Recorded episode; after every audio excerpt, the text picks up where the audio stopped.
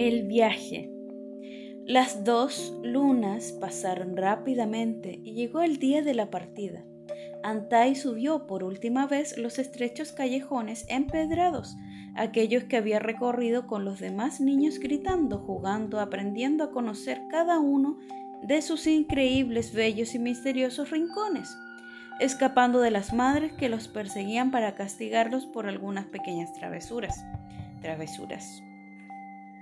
Aquella vez en que, aprovechando la ausencia de su padre, tomó un bastón de mando, ese con la empuñadura de hueso grabado y comandó las fuerzas que defendían el Pucara. Los enemigos rodeaban la fortaleza. El ataque era inminente. Una lluvia de flechas cayó sobre los defensores y aprovechando la momentánea confusión, las tropas enemigas asaltaron las murallas defensivas, haciendo retroceder a las huestes del príncipe Antai. La lucha era desigual.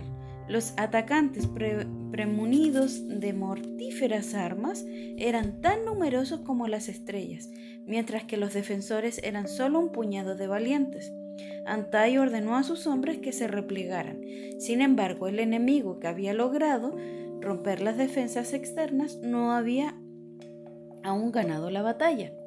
Los guerreros de ambos bandos caían muertos por docenas, profiriendo desgarradores gritos de dolor y levantándose por supuesto para seguir luchando. La batalla estaba indecisa. Cada uno de los pequeños bloques de casas y bodegas se constituyó en una pequeña fortaleza. Antai agradeció interiormente a sus antepasados que habían construido el Pucara, previendo una situación crítica como aquella. La configuración de sus construcciones y callejuelas era tal que las fuerzas del enemigo tuvieron que desparramarse para subir a la cumbre. Esa fue su hora de gloria. Él mismo encabezó la resistencia contraatacando a los invasores por todos los lados a la vez. Él, él, el príncipe Antai, adelante, sembrando el terror entre sus enemigos con golpes de su bastón de mando. Pero también fue la hora de su perdición, porque tanto golpe no solo a los enemigos, sino también en las piedras y murallas. ¡Crack! El bastón hizo y se quebró. El problema del niño fue enfrentarse a su padre para decirle qué había pasado, pero lo hizo como todo un licanantay. ¡Travesuras! Llegó hasta la gran casa en la cumbre del quitor de su casa. Desde allí se despidió del Pucara, de techos de paja dorada, del río tranquilo, del volcán Licancabur, el solitario dios a cuyos pies vivían los Licanantai. Quitor pensó, significa arriba, y Laxa, el nombre de mi padre, significa cabeza. Yo soy pues el hijo y heredero de Ixla, Laxa Kitor Licanantai, cabeza más alta de los Licanantai. Siempre deberé recordarlo. Entonces entró al, en la casa. Allí, en un rincón entre el viejo telar, los canastos y las ollas donde guardaba y cocinaba sus sabrosos guisos, la madre trabajaba en cuclillas su silueta débilmente iluminada por las llamas del fogón se recortaba contra el oscuro muro de piedra. Al verlo, ella se levantó y le entregó con pena un gran canasto tejido, en el que había puesto el charqui, las harinas de maíz y de chañar y otros alimentos para el viaje. También una calabaza bellamente decorada con agua fresca.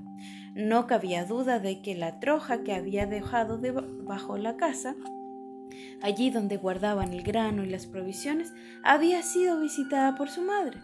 Tal era la cantidad de elementos que entregaba. Una y otra vez lo besó y abrazó. Antai, conmovido, hizo un esfuerzo por no llorar. Mata Pauna, madrecita, le dijo para consolarla. Solo es un corto viaje, volveré muy pronto y dándose media vuelta salió. Laxa, el padre, lo aguardaba afuera. A ambos bajaron callados bordeando las casas. Llegaron a las fuertes murallas de la aldea donde lo esperaban sus amigos.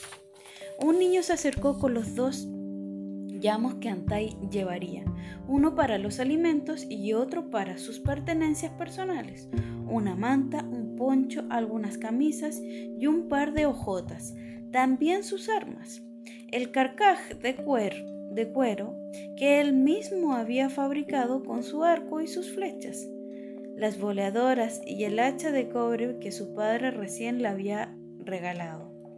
Antai abrazó a su padre, se despidió de sus amigos e impaciente, pero sin apuro y sin volver la cabeza, emprendió el camino por el interior de la quebrada hacia el tambo de Catarpe a reunirse con la caravana que partiría desde allí. Se fue caminando tranquilo por entre las altas murallas rocosas que rodeaban el angosto valle. El río corría lento entre las piedras. ¿Cuántas veces había chapoteado en aquellas aguas con los otros niños? Disfrutó recordando aquellas escenas. Muy pronto los últimos huertos quedaron atrás y entonces también Quitor, su aldea, se convirtió, aunque él no lo sabía aún, en un recuerdo. Un par de horas más tarde llegó a los pies del tambo. Allí pudo ver la interminable caravana desparramada por toda la quebrada, cientos y cientos de llamas, cada una con su pequeña carga, cuidadores atareados arreglando bultos y amarras, llamativos, llamitos y niños corriendo tras sus madres, mujeres empaquetando los últimos enseres. Todo era agitación, apuro, nerviosismo ante la inminencia de la partida.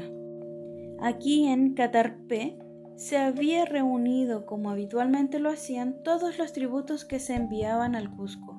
En las pequeñas pero en las pequeñas pero numerosas construcciones del tambo se almacenaban el charqui, el grano, metales y maderas, en fin, lo que iban trayendo las caravanas que llegaban del sur o de la costa. Ahora todo estaba cargado y la caravana lista para partir. Antai subió al tambo, ubicado a cierta altura. Pasó junto a las habitaciones y bodegas, dirigiéndose a la casa de Curaca. Conocía el camino, cruzó los grandes patios del tambo. El propio gobernador lo saludó algo apurado, aunque cariñosamente.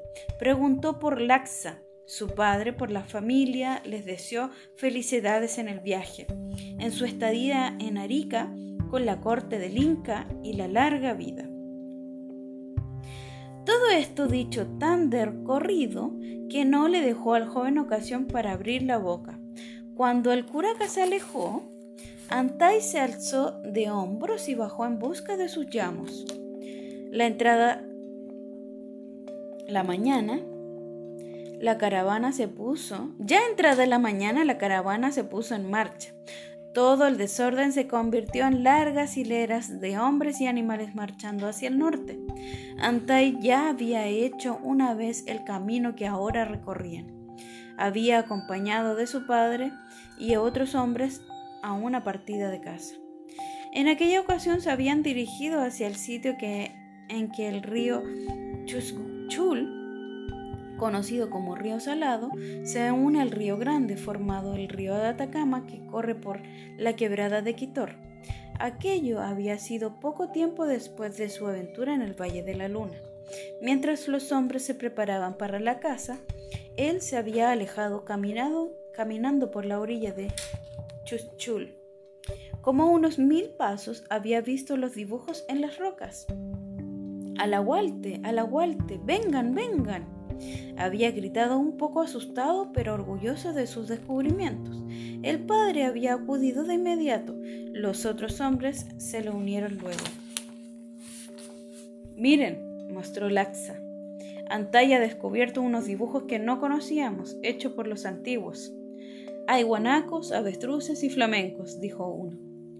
Y esta debe ser una ciudad, mostró otro. Pero fíjense, señaló Laxa, Vean estos hombrecitos, parece que están cazando. Y aquí hay más, una fiesta y otros pastoreando. Se asombraron todos. Antai, que permanecía en silencio, sonrió para sus adentros. Él sabía quiénes habían hecho aquellos dibujos. Claro que lo sabía. La caravana había llegado a la confluencia de los ríos Chuchul y Río Grande. Como pasaron muy cerca del lugar en que había descubierto los dibujos y aprovechando el lento andar de la caravana, Antai volvió para mirarlos. Allí estaban los hombrecitos. Permaneció un buen rato observando los grabados. ¿Qué, ¿Qué habrían querido decir? ¿Por qué los habían dibujado?